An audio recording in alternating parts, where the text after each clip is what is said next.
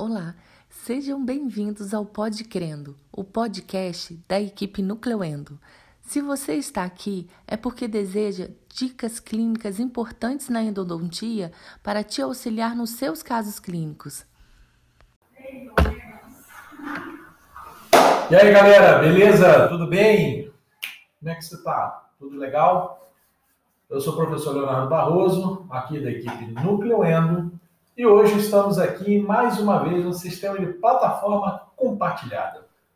Pode crendo, o podcast da equipe Nucleoendo e o IGTV nosso sagrado de toda semana, às quartas-feiras, e especificamente hoje, pessoal. A gente vem conversar sobre um assunto muito importante, muito importante. Não que os outros todos que a gente conversa não sejam importantes, mas esse é muito importante em função de questões de complicações que podem ser geradas. E é um assunto que, infelizmente, cada vez mais pessoas têm utilizado esse tipo de medicamento e a gente precisa ficar atento em relação às complicações que podem ser provocadas, especialmente procedimentos invasivos, em pessoas que fazem uso desse tipo de medicamento, que a gente já vai falar qual é. E Consequentemente, quais são os cuidados na manipulação endodôntica de pacientes que fazem uso desse tipo de medicamentos? Tchan, tchan, tchan, tchan. Que medicamentos são esses? Então, pergunta para você. Você já ouviu falar em bifosfonados? Já ouviu falar em inibidores do RANK-L? Já ouviu falar em antiangiogênicos? Pois é, existe uma parcela muito significativa da população atualmente fazendo uso desses tipos de medicamentos.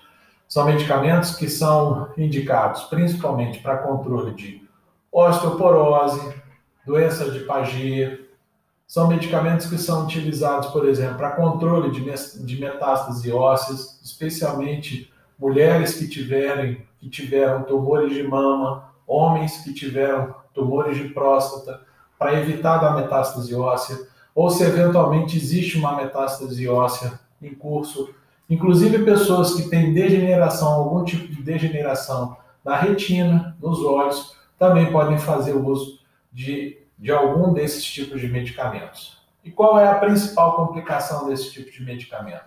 É a chamada osteonecrose dos maxilares.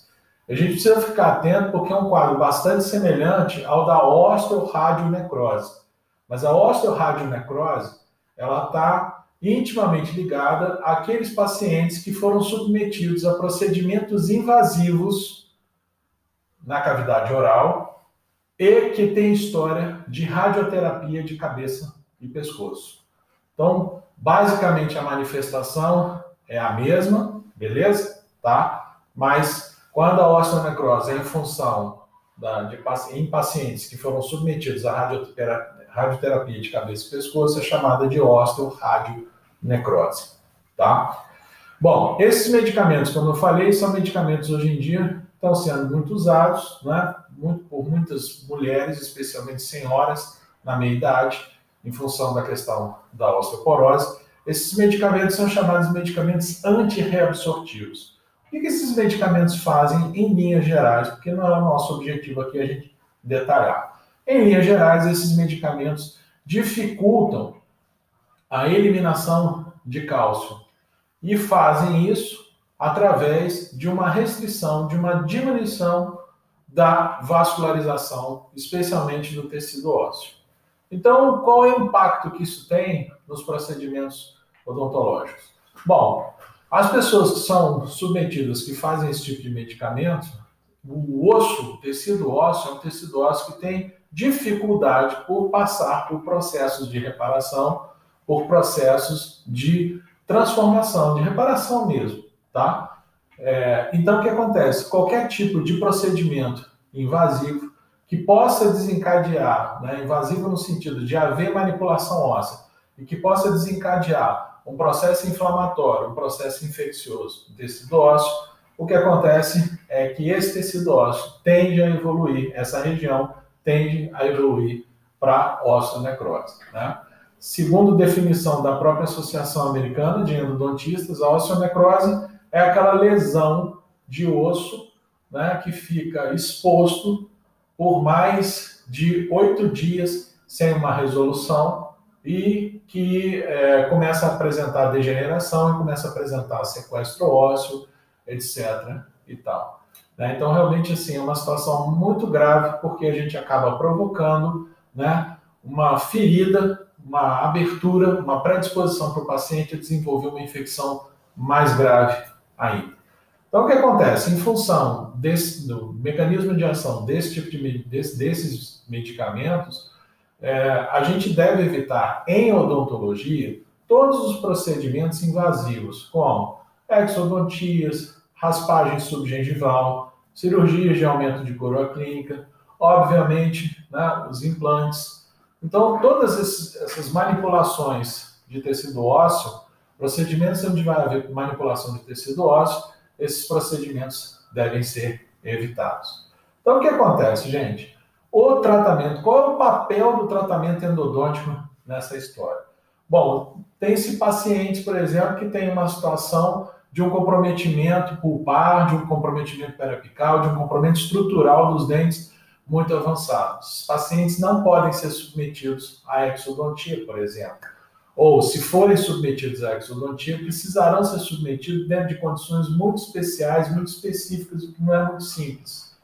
Então a endodontia assume um papel muito importante, porque a endodontia ela entra na possibilidade não só de devolver o dente à função, de cuidar né, das afecções e das infecções pulpares e periapicais, mas também no sentido de criar aquela situação de sepultamento das raízes criar um ambiente para que essas raízes, para que aquelas raízes, né, aqueles restos articulados que não podem ser removidos, possam ser sepultados. Então, o procedimento endodôntico, ele é muito importante para os pacientes com essas condições, os pacientes que sofreram radioterapia de cabeça e pescoço, pacientes que fazem uso de bifosfonados, que fazem uso de inibidor de Rankiel, ou que fazem uso de antiangiogênicos e até que fazem uso crônico de corticoides, de cortisona. São pacientes que podem desenvolver essa complicação relacionada à osteonecrose. Então, portanto, a endodontia assume um papel fundamental, porque o objetivo é justamente tratar aquilo que não pode ser tratado com procedimento invasivo, como uma correção cirúrgica, uma remoção, uma exodontia, etc. E tal, tá? Então, para fazer endodontia nesses pacientes, alguns cuidados são muito importantes. Primeiro cuidado que a gente precisa ter, né, definida aí a, a, a situação, é a anamnese. Porque quando é que eu vou ficar sabendo que o paciente faz esse tipo de utilização, que ele utiliza esse tipo de medicamento? Exatamente no momento da anamnese. A anamnese é uma ferramenta poderosa de prevenção de complicações. E a gente jamais pode abrir mão dela. Daquela anamnese inicial, onde você vai fazer um levantamento da saúde sistêmica do paciente. Isso é fundamental. Tá? Então, na anamnese é que a gente começa a levantar essas situações. E veja bem, eu peguei aqui o nome de alguns medicamentos para você ficar atento aí nos seus pacientes, porque às vezes eu recebo WhatsApp de alunos meus ou ex-alunos meus perguntando situações como essa e às vezes eles falam assim: ah, toma um remédio aqui que chama Prolia. Não sei para que serve Prolia. Gente, Prolia ele é um antiangiogênico, tá? Ele é o denosumab. Ele é um remédio que tem um poder muito grande, né? Vamos dizer assim, tem uma capacidade muito grande de, numa eventualidade, uma manipulação invasiva, promover uma osteonecrose. Então é importante a gente ficar sabendo o nome dos medicamentos, não só do princípio ativo, mas também algum nome comercial. E se você não sabe, caro colega, cara colega, a internet está aí. Pergunta para o Google, que ele sabe tudo. Digita lá o nome do medicamento e vê qual é o princípio ativo que está lá. Né? Então, no caso, por exemplo, de bifosfonados, a gente tem o etidronato, tem o alendronato, tem o panidronato e tem o zolendronato, tá? Etidronato, é, alendronato é o osteoral ou alendil ou osteoforme. É, panidronato, o aredia, e o zolendronato é o zometa. O zometa, inclusive, é um medicamento que é usado para conter metástases ósseas em pacientes que eventualmente né, sofreram tumores de mama ou então de próstata ou até mieloma múltiplo, para conter metástase óssea. Então, esse medicamento, então, ele é mais potente ainda. Na verdade, esses bifosfonados, eles podem ser por via oral ou por via endovenosa.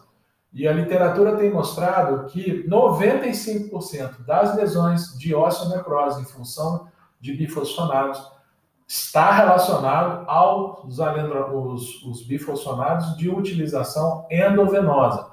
5% relacionados aos de utilização via oral. Mas isso não quer dizer que você não vá tomar os devidos cuidados, porque eu sei que você é uma pessoa cuidadosa, né? É um profissional, uma profissional cuidadosa, né? A gente tem aqui os inibidores do RANQ-L e os agentes antiangiogênicos, que são aplicados, por exemplo, nos distúrbios de retina e também são aplicados para problemas de osteoporose, etc. e tal. Então, é o denosumab, que é um remédio chamado, tem no mercado chamado Prolia, tá? O benalizumab, gente, a minha letra tá uma coisa linda aqui. Normalmente a minha letra já é maravilhosa. Hoje, então, tá uma coisa. De, benalizumab, que é o Avastin, que é utilizado na oncologia, esse medicamento, e corticoides de utilização a longo prazo. Então, fique ligado nesses nomes desses medicamentos aí. Se eventualmente o princípio ativo ou o nome comercial, o paciente mencionou para você que faz utilização desse tipo de medicamento, fique atento, levante as suas antenas tá? Um detalhe muito importante, aí quem sabe de repente, né, alguém que conheça um médico, um colega médico, de repente tem um colega médico aqui que está, né, eventualmente assistindo esse GTV ou ouvindo esse podcast, esse, esse nosso podcrendo aqui, é assim, gente, paciente quando vai, recebe a notícia de que vai ser prescrito para ele esse tipo de medicamento, o ideal é que seja feito o tratamento odontológico preventivo nesse paciente antes de entrar com o medicamento. Né? Inclusive, tem uma situação muito específica dos pacientes que são diagnosticados de câncer, né, de neoplasia, e que vão ser submetidos à radioterapia, eventualmente de cabeça e pescoço, quimioterapia, etc. É muito importante que o dentista assuma um papel fundamental, um papel de responsabilidade de quando lidar com esse tipo de paciente, que ele faça o máximo que ele puder fazer em termos de condução do tratamento antes do paciente começar a radioterapia. Gente, vamos falar a verdade, nós estamos falando de uma questão aqui muito complexa, que praticamente assim é uma questão que determina o destino daquele indivíduo. Então ele precisa fazer uso da medicação, da terapia, seja radioterapia ou seja, a quimioterapia, ele precisa de rapidez para começar o tratamento dele, para ele poder começar né, a ter chance de sobrevida e de vencer esse desafio. É muito importante que a equipe odontológica esteja comprometida. Então, logo, receber um paciente desse, antes do paciente iniciar a radioterapia, fazer o diagnóstico de tudo aquilo que pode ser feito no menor espaço de tempo possível. E, obviamente, o que tiver que ser feito, dentes que não têm condição de serem aproveitados, já fazer as exodontias todas e evitar procedimentos complexos que deixem né, é, transtorno para o futuro, para poder ser feito no futuro, para uma segunda parte acontecer no futuro. Então, assim, é uma coisa realmente que a gente tem que prestar muita atenção. Ah, você tem um dente lá que tem uma cara enorme envolvendo área de coroa, de raiz, que pode até ser feito num paciente normal, aumente coroa clínica, tratamento endodôntico e uma peça protética. Vai ter tempo para fazer isso tudo num paciente que vai precisar entrar no regime de quimioterapia, de radioterapia? Então é melhor remover esse dente de uma vez. Deu para entender? Esse é um exemplo. Então é muito importante a gente, nós da equipe odontológica, a gente ter essa consciência e os nossos colegas da equipe médica terem a consciência, muitos deles têm, a gente sabe que tem, é, eles terem a consciência de que tão logo o paciente receba um diagnóstico desse, ele vai ser submetido à utilização desse tipo de medicamento, que ele então procure atendimento odontológico, tratamento odontológico, para colocar a sua situação odontológica em dia, antes de iniciar o regime de medicação, ou se for o caso né, de neoplasia, o regime de radioterapia e quimioterapia. Mas aí falando especificamente agora sobre endodontia, né? Um protocolo seguro para você poder lidar com a endodontia. Por quê? Porque a endodontia, embora seja o procedimento de eleição em relação aos procedimentos mais invasivos, a endodontia é também um procedimento invasivo. É claro que a gente está falando de uma ferida microscópica, de uma pequena ferida, mas é também um procedimento invasivo e a gente precisa lidar com esses pacientes de uma maneira muito cuidadosa, tá? Então, a primeira coisa que a gente sempre tem que ter em mente é o seguinte: diagnóstico inicial, fundamental diagnóstico inicial, onde para a gente saber o estado pulpar e o estado dos tecidos periapicais, seja através de exame clínico, exame complementar, radiografias periapicais, para a gente poder definir a condução da coisa. Em geral, em polpa viva, a gente não tem tantas complicações. Principal cuidado para a gente fazer em polpa viva, em dentes com polpa viva, é assim: primeira coisa, é importante fazer uma profilaxia antibiótica para esses pacientes, tá? Aqueles que não forem alérgicos à penicilina, fazer utilização de amoxicilina, 2 gramas uma hora antes do procedimento. Os que eventualmente forem é, alérgicos à penicilina, fazer ou clindamicina, dois comprimidos de 300 miligramas uma hora antes do procedimento, ou azitromicina, um comprimido de 500 miligramas uma hora antes do procedimento. Mas é importante fazer uma cobertura antibiótica nesses pacientes, já que apesar da gente for fazer uma manipulação em polpa viva, etc. e tal, é um procedimento invasivo e eventualmente pode acontecer contaminação. Segundo cuidado importante nesses pacientes, minha gente, olha só, é que a parte óssea ela já tem a vascularização dela diminuída em função da medicação ou então em função da radioterapia, da sequela da, radio, da radioterapia. E aí o que acontece é que eu preciso lançar a mão, de preferência, especialmente se for anestesia infiltrativa, é interessante a gente lançar a mão de anestésicos sem vasoconstritor. Imagine você que a área já é pobremente vascularizada e você ainda vai lá e faz um anestésico com epinefrina. Você vai diminuir mais ainda o fluxo sanguíneo daquilo ali e vai aumentar mais ainda a possibilidade de uma instalação de uma óssea necrose. Então, o segundo cuidado muito importante, utilização de anestésicos locais, como a mepivacaína, sem vasoconstritor. Isso é fundamental. Terceiro, a gente precisa trabalhar com isolamento, pessoal. É fundamental a gente trabalhar com isolamento. E isolamento, eu costumo dizer para os meus alunos sempre o seguinte: isolamento é o momento do dentista usar criatividade. A gente tem que usar a criatividade. A gente tem cianoacrilato, a gente tem barreira gengival, top down, etc e tal. Invente o seu isolamento, mas o que não pode é existir desculpa para não isolar. Porque se eu vou produzir uma intervenção dentro do órgão dentário, que está em contato direto com os tecidos periapicais, ou seja, com a intimidade do organismo do meu paciente, eu preciso trabalhar em condições mais assépticas possível. Beleza? Então, em polpa viva, isso é muito importante. Outro cuidado muito importante: determinação de comprimento de trabalho. Eu preciso de uma boa radiografia inicial, de preferência com posicionador, como a gente sempre diz aqui, com níveis adequados de revelação para que eu possa ter contraste e nitidez das estruturas, para que eu possa definir um bom comprimento de trabalho provisório, de preferência 3 milímetros aquém desse tamanho do comprimento do dente na radiografia com posicionador. E depois, na hora de determinar o meu CRT, eu determinar o CRT, pode ser com um aparelho eletrônico, com localizador apical, mas que eu fique pelo menos na marca do 1. A gente evite entrar em contato com o instrumento com o tecido periapical, justamente para a gente não promover irritação tecidual e, e promover processo inflamatório que eventualmente pode se complicar. Né? É claro que isso na polpa necrótica é mais é, crítico ainda, porque na polpa necrótica, a gente tem a presença microbiana e a gente sabe da força que os micro-organismos podem é, promover em termos de irritação e a intensidade do, do, processo inflamatório, mas na polpa viva é um cuidado importante também que a gente precisa ter de preservar o tecido apical. E aí, em relação à, medica, à irrigação, a gente deve dar preferência nessas situações para soluções de hipoclorito de sódio de baixa concentração, 1%, 1,25%, ou então, melhor ainda até, gel de clorexidina 2% com soro fisiológico. Imagine você que o gel é mais difícil de você conseguir extravasar. E a clorexa 2%, ela é menos irritante para os tecidos apicais do que um eventual extravasamento de hipoclorito de sódio.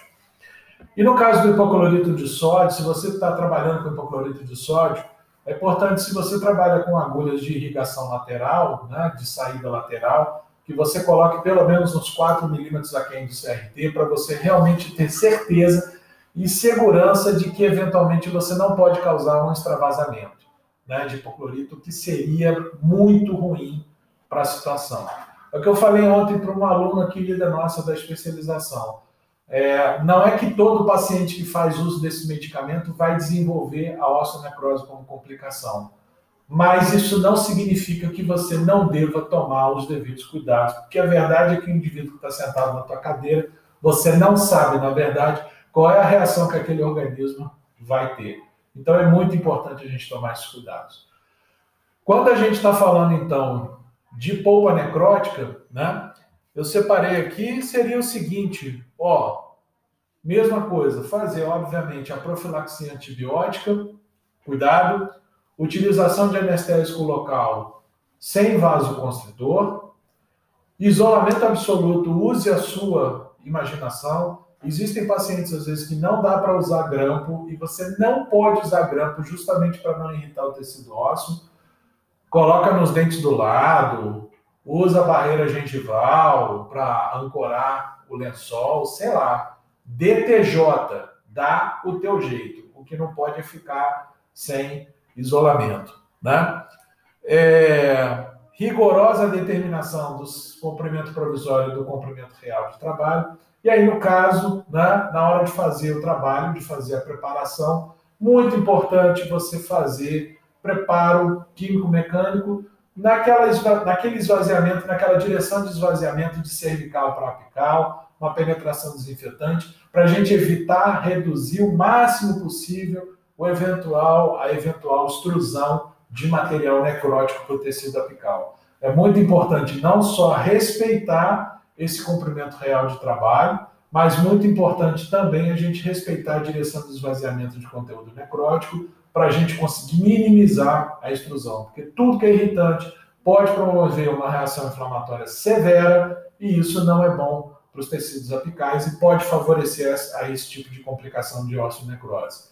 E utilização de medicação intracanal, especialmente pastas à base de hidróxido de cálcio, que tem efeito alcalinizante, que tem efeito cicatrizante, tem efeito antimicrobiano e tem efeito anti-inflamatório, e tem efeito inclusive de estimulação da reparação tecidual em tecidos mineralizados. E, obviamente, depois, um selamento provisório, de preferência um selamento que seja duplo, aí em ambas situações, seja polpa viva ou polpa morta, mas um selamento provisório que garanta realmente é, um vedamento, ao mesmo tempo uma resistência mecânica. A gente costuma trabalhar muito aqui com uma camada de cotosol assentado com algodão molhado e por cima ou cimento ionômero de vidro, ou óxido de zinco eugenol, cimento de óxido de zinco eugenol. Enfim, um material que garanta a resistência mecânica por cima e lá dentro um material que tenha capacidade de expansão, como esses cimentos à base de sulfato de cálcio, e que possa garantir o vedamento periférico. Beleza? Gente, esse protocolo é muito importante. Ainda assim, na questão da irrigação, dê preferência para gel de clorexidina a 2% com soro fisiológico. Né? Você vai passando o gel na lima, vai trabalhando e vai lavando com soro fisiológico. É melhor trabalhar dessa forma do que você trabalhar com soluções à base de hipoclorito de sódio, onde eventualmente pode acontecer um extravasamento. O extravasamento num paciente dessa situação, dependendo ainda do tipo de medicamento que ele toma, da potência que esse medicamento tem em ser antirreabsortivo, é, é um problema muito sério, um problema grave que a gente tem. Então fique ligado nessas dicas aí, beleza? Tá? E aí, no caso, se eventualmente você ainda assim, né, você quer usar hipoclorito de sódio, você é daqueles que é apaixonado e que não abre mão do seu hipoclorito de sódio, então que você utilize de uma maneira que você tenha bastante cuidado na hora de fazer essa irrigação, naquele movimento de vai e vem, de maneira muito suave, para ter espaço para o líquido entrar e sair, para ele fluir e refluir, e que essa agulha fique pelo menos de 3 a 4 milímetros aquém do CRT, para a gente não correr risco de haver extravasamento. Beleza? Tá? Galera, esse foi a nossa, esse foi o nosso papo. É, eu aqui aproveito esse momento para fazer uma, um agradecimento muito especial porque essa experiência eu pude adquirir na minha vida durante os três anos que eu coordenei a área de endodontia do projeto de atendimento ao paciente oncológico do Unifoa aqui em Volta Redonda, que é um projeto coordenado pela professora Maíra Tavares, professora da cadeira de patologia, que é uma grande estomatologista aqui na região de Volta Redonda, que fez a residência dela no INCA, no Instituto Nacional do Câncer, lá no Rio de Janeiro, uma pessoa maravilhosa e quero dizer para vocês que foi das oportunidades mais ricas que eu tive na minha vida. Eu sou muito grato à professora Maíra por ela ter me dado essa oportunidade de trabalhar com esses nossos pacientes lá no projeto de oncologia do Unifoa, do curso de odontologia do Unifoa. E lá, durante esses três anos, com a graça de Deus, tudo que nós fizemos em termos de endodontia, nós não tivemos nenhum caso de osteonecrose. Principalmente porque sempre fomos muito cuidadosos e muito atentos em relação à condução dessas situações. Então, eu agradeço muito a professora Maíra, agradeço muito ao curso de odontologia do Unifoa por essa oportunidade. Espero que no futuro esse projeto seja reativado e certamente, se for reativado, eu vou estar lá porque faço questão. Mas essa experiência de vida foi muito importante para mim e deixo aqui então essa minha contribuição, essa colaboração para que você olhe de uma maneira muito respeitosa os pacientes que passaram por radioterapia de cabeça e pescoço ou que foram diagnosticados e vão ser submetidos a esse tipo de procedimento, e para esses pacientes que fazem utilização desse tipo de medicamentos, como os bifosfonados, os inibidores RANKL, antiangiogênicos. Prestem bastante atenção nesses pacientes, porque são pacientes muito sensíveis e que a gente pode criar um problema muito grande para eles, uma complicação muito grande para eles. E eu sempre digo para os meus pacientes o seguinte: o meu lema aqui na clínica nucleoendo é: eu estou aqui para resolver problema e não para criar outro problema. Beleza? Tá? Então eu quero aqui agradecer a sua atenção, o seu carinho e dizer para você que na próxima semana a gente volta com mais um episódio da plataforma compartilhada Pode Crendo, podcast da equipe Nucleoendo e GTV, Leozão Barroso, equipe Nucleoendo. E até que a gente se encontre de novo, que Deus te guarde nas palmas das suas mãos. E a galera que está vendo aqui a gente no IGTV vai ver a gente acelerado em duas vezes para eu poder postar no IGTV. Se você quer assistir em velocidade normal, ouve o Pode Crendo. Mas se você não se incomoda de assistir em velocidade acelerada em duas vezes, assiste o GTV e no final curte, dá um incentivo para gente, faz um comentário, manda a tua dúvida, salva para você ver uma outra oportunidade, ou então compartilha com quem você sabe que precisa dessa informação, porque essa informação é importante. Beleza? Valeu, galera. Até a próxima. Tchau, tchau.